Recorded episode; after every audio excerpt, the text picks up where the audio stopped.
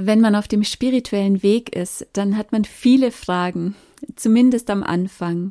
Wer bin ich? Wer oder was ist Gott? Gibt es eine Seele? Wozu sind wir hier? Warum gibt es das Böse auf der Welt? Was passiert nach dem Tod?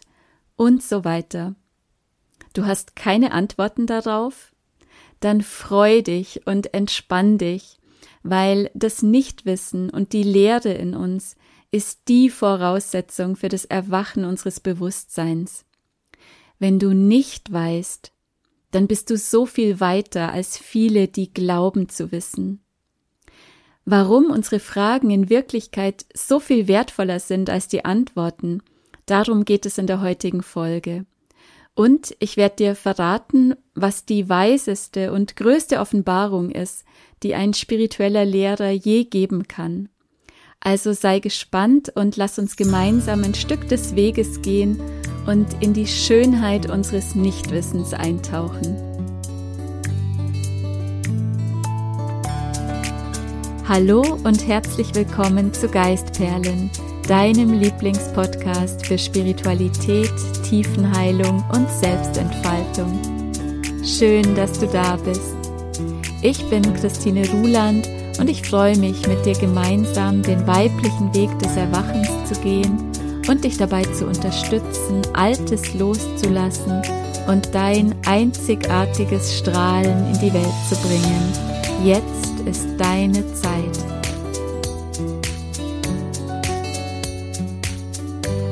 Vielleicht hast du schon mal von dem Pädagogen Arno Stern oder auch von seinem Sohn André Stern gehört die ja beide das Konzept des freien Lernens erforschen.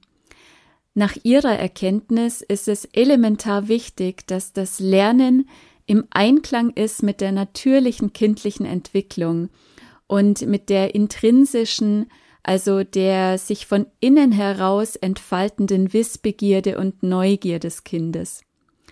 Arno Stern sagt, dass es ideal wäre, wenn wir dem Kind erst dann etwas erklären und ihm erst dann Wissen vermitteln, wenn es von selbst danach fragt, weil das zeigt, dass genau jetzt die innere Reife dafür da ist und dass die eigene Sehnsucht, die Dinge tiefer zu erforschen und zu begreifen, von selbst erwacht ist. Das Prinzip, wie wir es aus der Schule kennen, das läuft dem natürlich komplett zuwider. Da wird dem Kind etwas auf dem Silbertablett präsentiert, Wissen wird ihm quasi fast schon aufgedrängt, egal ob es bereit dazu ist oder nicht.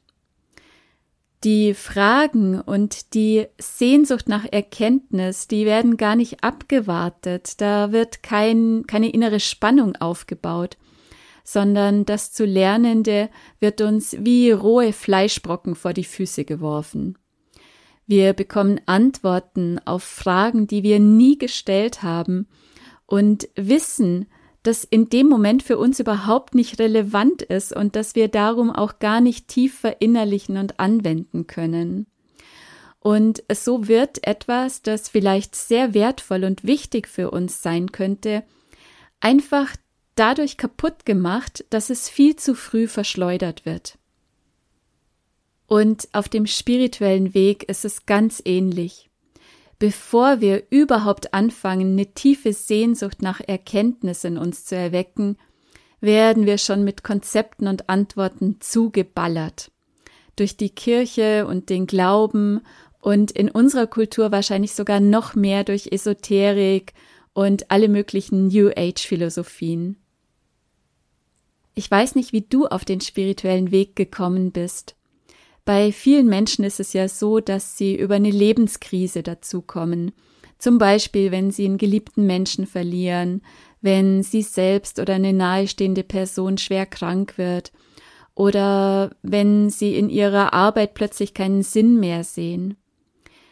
Bei mir war es so, dass ich schon als kleines Kind eine ganz tiefe Verbundenheit zur Urquelle gespürt habe irgendwie habe ich mich hier in dieser Welt nie so richtig zu Hause gefühlt. Da war immer so eine unbestimmte Sehnsucht in mir, die ich aber natürlich als Kind nie greifen konnte.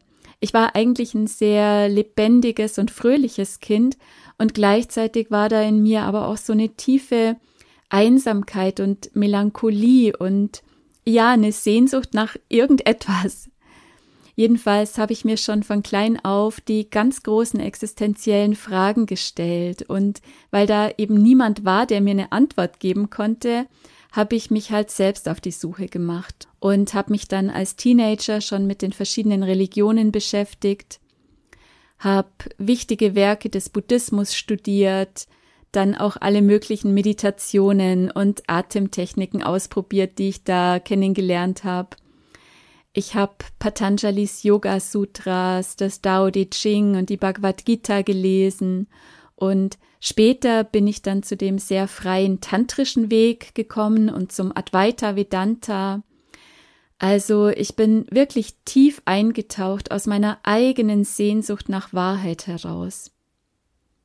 Aber ganz egal, ob wir schon von klein auf den Ruf in uns gespürt haben oder ob wir durch eine Lebenskrise auf den spirituellen Weg gekommen sind, für viele, glaube ich, geht der erste Kontakt zur spirituellen Welt über die Esoterik.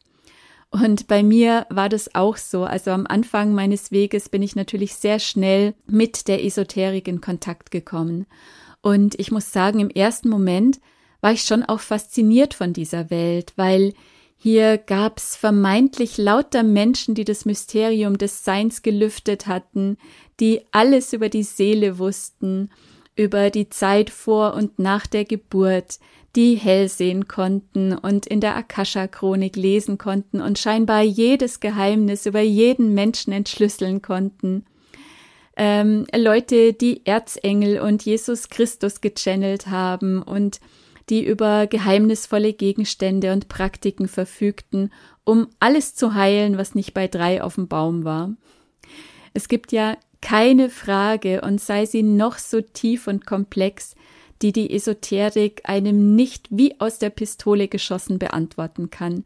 Die wissen einfach alles. Du merkst schon, ich sehe das heute alles sehr kritisch und entschuldige bitte, wenn das vielleicht ein bisschen despektierlich rüberkommt. Ich möchte niemandem zu nahe treten und keinen Weg verurteilen. Jeder ist da, wo er ist. Jeder darf seine Erfahrungen machen und wir haben alle die freie Wahl, aber in diesem Podcast möchte ich natürlich auch von meinem Weg erzählen und ähm, das weitergeben, was ich als hilfreich und heilsam erkannt habe. Und für mich, und ich kann ja nur für mich sprechen, war und ist es ein absoluter Irrweg. Mir ist einfach aufgefallen, dass da ganz, ganz wenig Substanz dahinter ist die Esoterik oder das, was wir hier so auf dem esoterischen Markt antreffen, das ist für mich einfach kein Weg in die Freiheit und ins Erwachen, sondern geradewegs in eine Parallelwelt hinein, in eine Welt des schönen Scheins, der Ablenkung und manchmal auch der Verwirrung. In der Hinsicht habe ich persönlich einfach die Esoterik genauso erlebt wie jede Religion oder Kirche. Da wird man genauso überfrachtet mit jeder Menge Glaubenskonstrukten und Konzepten. Und das führt einfach immer in die Unfreiheit. Das macht den Horizont eng und engt damit natürlich auch unsere eigene Erfahrung extrem ein. Diese schnellen, oberflächlichen Antworten und Weltanschauungen, die wir hier finden, die töten einfach unsere Fragen und das ist was ganz Furchtbares, weil damit töten sie unsere Liebe zur Wahrheit, unseren Forschergeist und unser freies Denken. Und das ist das Wertvollste, was wir haben. Und noch dazu unterdrücken sie unsere Hingabe und die Fähigkeit zu echter Herzenserkenntnis. Weil das müssen wir uns einfach bewusst machen, sobald wir in einer Box drin sind, in einer Vorstellung oder in einem bestimmten Konzept, dann sind wir in unserer Erfahrung nicht mehr frei. Und dann werden wir nur nachplappern und letztendlich auch genau immer wieder das bestätigt bekommen, was uns als Lehre vorgesetzt worden ist. Und damit schaffen wir ganz enge Grenzen. Aber die authentische spirituelle Erfahrung ist ja genau das Gegenteil davon, nämlich die Erfahrung von absoluter Weite und Formlosigkeit. Und die kann ich nicht machen, wenn ich an einer Vorstellung anhafte. Für mich geht's in der Spiritualität darum, mich selbst und das Leben in der Tiefe zu verstehen. Und wenn ich das Leben sage, dann meine ich wirklich das Leben hier und jetzt in diesem Körper mit diesem Alltag, der uns oft so nervt, das wirklich zu verstehen und dann in uns selbst den Ort zu finden, an dem Frieden herrscht, an dem wir verbunden sind mit der gesamten Existenz, wo das Ich-Bewusstsein und unsere ganzen Identifikationen mit dem Vergänglichen sich ausdehnen können und wir immer mehr mit unserer ewigen und grenzenlosen Essenz in Kontakt kommen. Und dafür braucht es kein Shishi und keine Bruderschaft des violetten Strahls. Dafür braucht es keine besonderen Fähigkeiten oder Weltanschauungen, auch keine teuren energetischen Wässerchen und Atlantis-Anhänger. Das, was es braucht, ist Demut und Hingabe ans Leben. Es braucht unser Ja zum Leben und zum Menschsein und natürlich immer auch die tiefe Herzenssehnsucht nach echter Erkenntnis. Das Leben, und davon bin ich ganz überzeugt, das Leben wird niemandem sein Geheimnis verraten, der nur an oberflächlichem Wissen interessiert ist, der nur wissen will, um seine Neugier zu befriedigen und um mitreden zu können oder um das Ego aufzublasen und mehr zu scheinen und vermeintlich klüger, größer und spiritueller zu sein als andere. Wer aus dem Ego und aus purer Neugier heraus sucht und fragt, der kann doch nur Illusionen finden. Das ist doch ganz klar. Unsere Intention und Motivation beeinflusst immer das Ergebnis. Da trifft dann ein Ego auf ein anderes Ego und das eine Ego verkauft stolz dem anderen seine angelesenen und angelernten Konzepte als Wahrheit. Das hat nichts mit Spiritualität zu tun. Wer wirkliche Erkenntnis will, der wird sich mit ganzer Liebe und mit ganzem Herzen der Suche verschreiben. Und der ist bereit, sein ganzes Leben dieser einen Frage zu widmen und immer mehr in sie hineinzuwachsen, bis die Antwort eines Tages einfach so da ist. Oder eben auch nicht.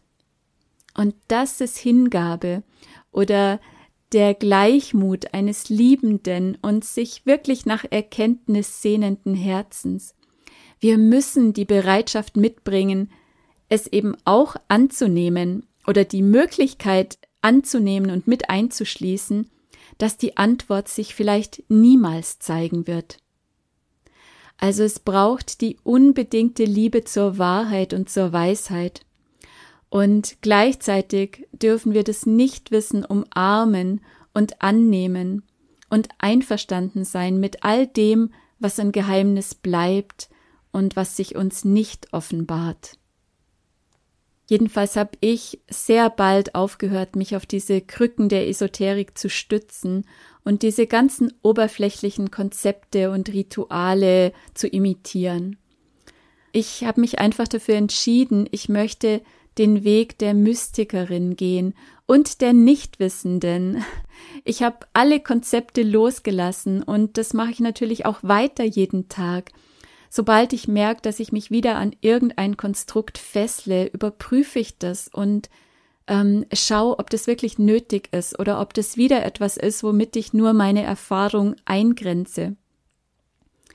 Ich glaube nicht, sondern ich gehe den Weg der eigenen Erfahrung und Erkenntnis, weil nur auf diesem Weg passiert die Öffnung und die Ausdehnung des Bewusstseins. Das, was wir hier erleben in der eigenen, unmittelbaren Erfahrung, das geht direkt ins Herz. Das berührt uns so tief, dass es uns für immer verwandelt. Das macht uns weich und mitfühlend. Es nimmt uns wirklich die Angst. Also auf diesem Angst, äh, auf diesem Weg wird die Angst nicht mehr, sondern sie wird wirklich weniger, immer, immer weniger. Und diese Erkenntnis, diese Herzenserkenntnis ermutigt uns, unseren Platz einzunehmen und uns auch im Alltag einzusetzen für Frieden und für Freiheit.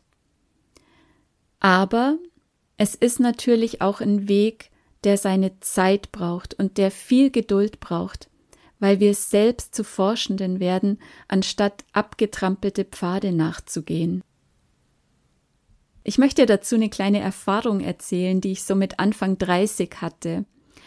Da hatte mich ein Freund auf einen Channeling-Workshop eingeladen. Und obwohl mich das Thema noch nie wirklich interessiert hatte, war ich dann doch ein bisschen neugierig, was diese recht bekannte Seminarleiterin so erzählen würde. Letztendlich hat sie dann eigentlich den ganzen Tag nur über sich selbst geredet, über ihren Weg als Medium und über die ganzen Wesenheiten, die sie gechannelt hat. Und am Abend sollte dann der Höhepunkt stattfinden. Und zwar wollte sie sich da in ihren Trancezustand begeben und Fragen aus dem Publikum beantworten. Und dazu hat sie dann erstmal das Publikum in vier Gruppen aufgeteilt, die sich zusammensetzen sollten und jeweils drei oder vier Fragen erarbeiten sollten. Und ihre Assistentin hatte dann die Aufgabe, von jeder Gruppe ein, zwei Fragen auszuwählen und ihr dann in der Trance vorzutragen. Und zuerst war ich ganz aufgeregt bei dem Gedanken, so viele interessante Fragen stellen zu dürfen, die mich zum Teil schon seit Jahren oder Jahrzehnten beschäftigt haben. Aber als wir dann in der Gruppe zusammensaßen, da ist was ganz Seltsames passiert. Ich dachte mir bei jeder Frage, die in mir aufgetaucht ist, nee, das ist eine blöde Frage. Oder nein, also darauf gibt's keine Antwort oder zumindest nicht in diesem Rahmen. Oder ach, eigentlich weiß ich die Antwort doch schon selbst. Also plötzlich waren da keine Fragen mehr in mir, sondern nur noch die tiefe Überzeugung, dass eh alle Antworten in mir sind dass ich nur in die Stille gehen muss und mich mit mir selbst und mit dem Leben verbinden muss. Und dann ist da alles, was ich brauche und was ich wissen muss. Und die wirklich essentiellen Fragen, die erschienen mir plötzlich so wertvoll, dass ich einfach nicht wollte, dass die jetzt durch irgendwelche bescheuerten, banalen Antworten von außen entzaubert werden. Und mit den Fragen, die die anderen vorgeschlagen haben, da ist es mir ganz genauso gegangen. Ich fand die einfach nur doof. Entweder total oberflächlich oder ja wirklich ganz klar aus dem Ego herauskommend oder einfach eben ein solches Mysterium betreffend, wo mir einfach klar war, dass diese Dame uns da sicher keine Antwort drauf geben können würde. Ich habe mir dann das Channeling noch angehört, allerdings muss ich sagen mit ganz viel innerer Distanz, weil ich hatte plötzlich das ganz starke Bedürfnis, meinen Herzraum in seiner Weite und Leere schützen zu müssen und auch meine eigene Weisheit, aber eben auch mein Nichtwissen beschützen zu wollen. Und ich muss sagen, seit diesem Abend gibt's nur noch ganz wenige Fragen in mir. Ich spüre sehr genau hin, welche Fragen mich wirklich weiterbringen und welche mich nur vom Hier und Jetzt ablenken und die Zeit totschlagen. Ich glaube sowieso, mit der Zeit wird die Meditation oder die spirituelle Praxis auch etwas, was ganz losgelöst ist von Fragen. Es ist dann irgendwann nur noch ein sich hineinsinken lassen in den gegenwärtigen Moment, mit der Bereitschaft, alles anzunehmen, was sich da zeigen möchte. Also einfach nur da sein. Ich glaube, wenn auch noch die letzten Fragen verschwinden, dann sind wir wirklich bereit zu empfangen. Das, was ich immer wieder beobachte, ist, dass für ganz viele Menschen sich Spiritualität nur im Kopf abspielt. Und das ist auch der Grund, warum sich oft im Leben wenig ändert, also in der Beziehung zu sich selbst oder zu den Mitmenschen, warum die Ängste nicht weniger werden oder man immer noch so reaktiv ist auf all das, was im Außen geschieht. Oder das Herz auch oft noch so verschlossen ist gegen das Leid der Welt. Da ist im Hintergrund einfach oft nichts anderes als ein endloses Sinnieren über Konzepte, garniert mit ein bisschen Räucherstäbchenduft. Der Markt der spirituellen Eitelkeiten, wie ich das manchmal ein bisschen provokant nenne, der bietet uns da ja auch so viel Futter zur Ablenkung vom wirklich Wichtigen. Da geht es um den Seelenplan, um übersinnliche Fähigkeiten, um Portaltage, um das Konzept der jungen und der alten Seelen, um verlorene Seelenanteile, um Besetzungen und Dämonen, um die Akasha-Chronik, ums Hellsehen, um die Dualseele und Seelenpartner, um das Leben nach dem Tod, um Karma und so weiter. Das sind alles Konzepte, die am Ende für nichts gut sind, außer zur Ablenkung von unserem wahren Selbst und vom Hier und Jetzt. Und, das muss man natürlich auch dazu sagen, schon auch zur Verunsicherung und um Leute abhängig zu machen, weil mit all diesen Konzepten lässt sich natürlich auch viel Angst erzeugen und damit auch immer ein gutes Geschäft machen. So nach dem Motto, ich sag dir, was dein Seelenplan ist. Ich befreie dich vom negativen Karma. Ich hol dir deine Seelenanteile zurück. Ich lese in der Akasha-Chronik und heile deine vergangenen Leben. Ich helfe dir, deine Dualseele zu finden und so weiter. Merkst du was? All das macht uns kein Stückchen freier. Im Gegenteil, das bringt uns immer tiefer in die Illusion und in die Abhängigkeit. Aber nochmal, der spirituelle Weg ist genau dazu da, uns leer und frei zu machen.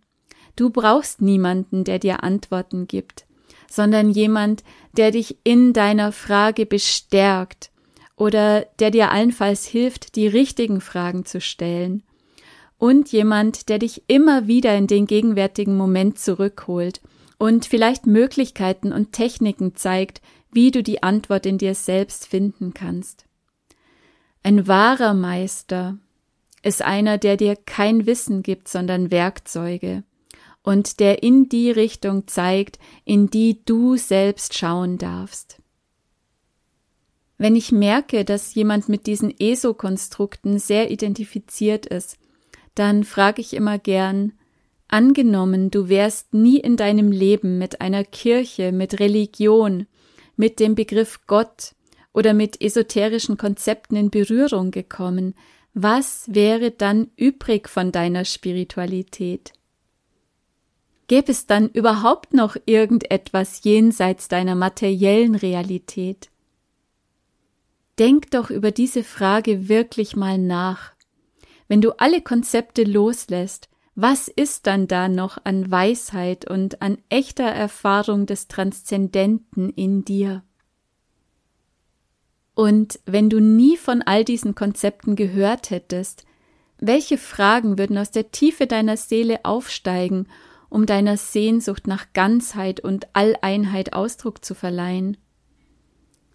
Würdest du nach so etwas wie Gott fragen, jemand, der für dich sorgt, der nach dir schaut, der über dich richtet? Oder würdest du dich einfach voller Demut vor dem Schauspiel der Natur verneigen und eins werden mit der Erde, die dich trägt und mit dem ewig sich erneuernden Leben?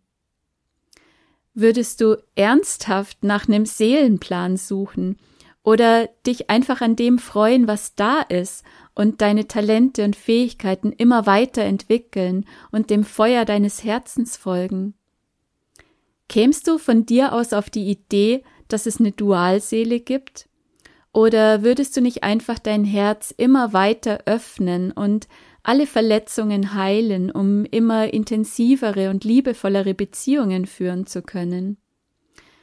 Würdest du auf Portaltage warten oder wäre nicht jeder Tag eine Gelegenheit, um zu erwachen und dein Bewusstsein zu erweitern? Würdest du über Karma und die Schuld nachdenken, die du dir in anderen Leben aufgeladen hast? Oder würdest du nicht einfach deinen Verletzungen, deinem inneren Mangel und deinen Ängsten im Hier und Jetzt begegnen und einfach neue Entscheidungen treffen? Uns wurden so viele Antworten gegeben auf Fragen, die wir nie gestellt hätten. Und es wurden uns so viele Konzepte aufgedrängt, die dazu führen, die Sehnsucht und dieses zarte Pflänzchen der Neugier in uns zu unterdrücken und irgendetwas einfach so zu glauben. Aber Glaube ist ganz dünnes Eis, das jederzeit einbrechen kann. Aber die tiefen Erfahrungen des Transzendenten, die sind es, die uns tragen, auch wenn alles um uns herum zusammenbricht. Deswegen ist mein Angebot immer wieder, konzentrier dich auf deinem Weg des Erwachens auf die wirklich wichtigen Fragen. Es ist nicht wichtig, ob die Seele vor der Inkarnation ihr Leben plant oder die Erfahrungen, die sie machen möchte. Das beschäftigt bloß deinen Verstand und du wirst immer unsicher sein, ob du wirklich deinen Seelenplan erfüllst. Wichtig ist doch nur, ob du bewusst und aus dem Herzen heraus lebst und ob du auch im Frieden und in der Lebensbejahung sein kannst, wenn die Dinge anders laufen als erwartet. Es ist auch nicht wichtig, was nach dem Tod passiert oder ob es ein Leben nach dem Tod gibt. Leb doch einfach jetzt voll und ganz und schau, was du tun kannst, um dem Leben mehr und mehr zu vertrauen und dich hinzugeben. Es ist nicht wichtig, ob es den einen Seelenpartner gibt. Wichtig ist, dass du lernst, aufrichtig zu lieben, zu vergeben und mitzufühlen. Es ist auch nicht wichtig, ob es Reinkarnation gibt. Warum solltest du in vergangene Leben schauen, wenn es dir doch nicht mal gelingt, im Hier und Jetzt ein paar Minuten am Tag wirklich präsent zu sein? Vergiss doch Reinkarnation und üb dich in diesem Leben in Bewusstheit. Also lass diese ganzen Konzepte mit ihren irreführenden, ablenkenden Fragen los, mach dich leer. Ich nenne mich nicht umsonst spirituelle Lehrerin mit Doppel-E, weil das Einzige, worum es auf dem spirituellen Weg geht, ist, sich leer zu machen und sich dann der Lehre und dem Nichtwissen hinzugeben, sich in das Nichtwissen und in die Sehnsucht des Herzens hinein auszudehnen, damit uns das Leben mit seiner unmittelbaren Weisheit anfüllen kann. Im Prinzip gibt es nur eine Frage, die sich die Mystiker aller Zeiten und aller religiösen Traditionen gestellt haben. Wer bin ich? Mit dieser Frage kannst du dich dein ganzes Leben lang beschäftigen. Und das Paradoxe ist ja, wer die Antwort darauf gefunden hat, der wird dir diese Frage nicht beantworten können, weil es sich jeder Beschreibung und allen Worten entzieht. Hör dir doch gern nochmal die Folge 8 an über den weiblichen Weg des Erwachens. Hier erzähle ich über das Vigyan Bhairav Tantra, wo Shiva, das göttlich Männliche, in einem Dialog mit Shakti Parvati, dem göttlich Weiblichen, ihr 112 Methoden verrät, wie sie selbst das Geheimnis der wahren Natur des Seins erfahren kann. Und allein der Aufbau dieser uralten tantrischen Schrift verrät uns schon alles über das Verhältnis zwischen Fragen und Antworten. Shiva präsentiert Shakti keine Antworten auf dem Silbertablett. Er sagt nicht, die Dinge sind so und so und du musst das jetzt glauben. Und er gibt auch keine Unterweisungen von sich aus. Er wartet Kapitel für Kapitel, bis Shakti bereit ist mit ihren Fragen, und er gibt ihr als Antwort jeweils eine Technik. Shakti lässt also alles vermeintliche Wissen los, verschenkt sich voller Hingabe und in tiefer Sehnsucht nach Erkenntnis an die Frage und macht ihr Bewusstsein weit, so dass sich die Antwort in ihrem Herzen offenbaren kann. Ich finde es schön, wenn wir auf unserem Weg ein bisschen auch wie Shakti sein können, ganz rein, unschuldig, offen und leer. Lass uns doch mehr hinspüren, welche Fragen wirklich aus der Tiefe unseres Herzens auftauchen und uns so berühren, dass wir uns ihnen wirklich mit unserer ganzen Liebe verschreiben und auch offen genug sind, auf die Antwort so lange zu warten, bis das Leben sagt, jetzt bist du bereit und lass uns unsere Lehrer weise wählen Oft sind die, die sagen, ich weiß es nicht, so viel bewusster als die, die alles wissen. Und die, die dir zeigen, wie du es in dir selbst finden kannst, sind viel wertschätzender und wohlwollender als die, die dir den Knochen vor die Füße werfen. Wer den schnellen Happen gefressen hat, der ist zwar kurzfristig voll und satt, und der wird sich selbstgerecht hinlegen, weiterschlafen, aber nach kurzer Zeit wird der Hunger wieder zurückkommen, und der Frust und die Abhängigkeit und Sucht nach dem, der einen füttert, wird immer größer. Sokrates soll gesagt haben, ich weiß, dass ich nichts weiß. Und gerade dieses Nichtwissen oder dieses Eingeständnis des Nichtwissens wurde schließlich zum obersten Prinzip der Philosophie erhoben. Philosophie heißt ja aus dem Griechischen übersetzt die Liebe zur Weisheit. Und die Liebe zur Weisheit oder die Weisheit selbst kann nur aus der Lehre und aus dem radikalen Loslassen heraus erblühen. Nur wenn wir frei von vorgefertigten Meinungen und Konzepten und Glauben sind, wenn wir ganz offen, ohne bestimmte Erwartungen in uns selbst hineinschauen oder das Leben beobachten, dann können wir das Geheimnis schauen und zumindest Fragmente der Wirklichkeit erfassen. Jede Antwort oder jeder noch so kleine Einblick in die wahre Natur des Seins, den wir erhalten, ist eine Gnade, das dürfen wir uns immer wieder bewusst machen, das ist nichts, was uns irgendjemand von außen geben könnte, es ist eine Gnade, die uns zuteil wird, oder halt auch nicht. Zum Schluss möchte ich dir gerne ein paar Zeilen vorlesen aus den Briefen an einen jungen Dichter von Rainer Maria Rilke. Ich habe selten was Schöneres und Wahreres über die Hingabe an die Fragen in uns gelesen. Den Brief hat Rilke an den jungen Dichter Franz Xaver Kappus im Juli 1903 geschrieben. Ich zitiere Sie sind so jung, so vor allem Anfang, und ich möchte Sie, so gut ich es kann, bitten, lieber Herr, Geduld zu haben gegen alles Ungelöste in Ihrem Herzen und zu versuchen, die Fragen selbst lieb zu haben, wie verschlossene Stuben und wie Bücher, die in einer sehr fremden Sprache geschrieben sind. Forschen Sie jetzt nicht nach den Antworten, die Ihnen nicht gegeben werden können, weil Sie sie nicht leben könnten. Und es handelt sich darum, alles zu leben. Leben Sie jetzt die Fragen. Vielleicht leben Sie dann allmählich ohne es zu merken, eines fernen Tages in die Antwort hinein. Ist es nicht einfach nur wunderschön? Ich könnte weinen bei diesen Zeilen. Das Nichtwissen auszuhalten ist eine Gnade, die uns offen und wach hält. Und es ist die Voraussetzung, um angefüllt zu werden mit dem Wahren und Echten in unseren wahrhaftigen Fragen, da drückt sich die ganze Sehnsucht unseres Herzens aus.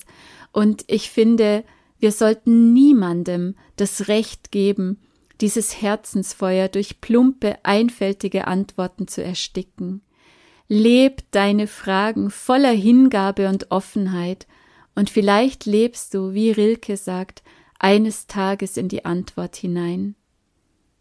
Das wünsche ich uns von Herzen, und ich freue mich, dass wir diesen so freien und bewussten Weg miteinander gehen dürfen. Danke, dass du auf dieser Reise dabei bist und dass wir gemeinsam unser Nichtwissen feiern und uns nach und nach in die Antwort hinein ausdehnen. Falls du dich unserem kleinen Tribe anschließen möchtest, dann abonnier gern meinen wöchentlichen Health, Love and Soulfulness Newsletter und schau doch mal auf meiner Website unter www.christineruland.de vorbei, ob du für dich ein spannendes Angebot findest, um mit Gleichgesinnten diesen Weg weg vom Denken und von Konzepten hin zur gelebten Herzenserfahrung und zur tiefen Heilung zu gehen. Ich freue mich auf dich. Namaste, deine Christine.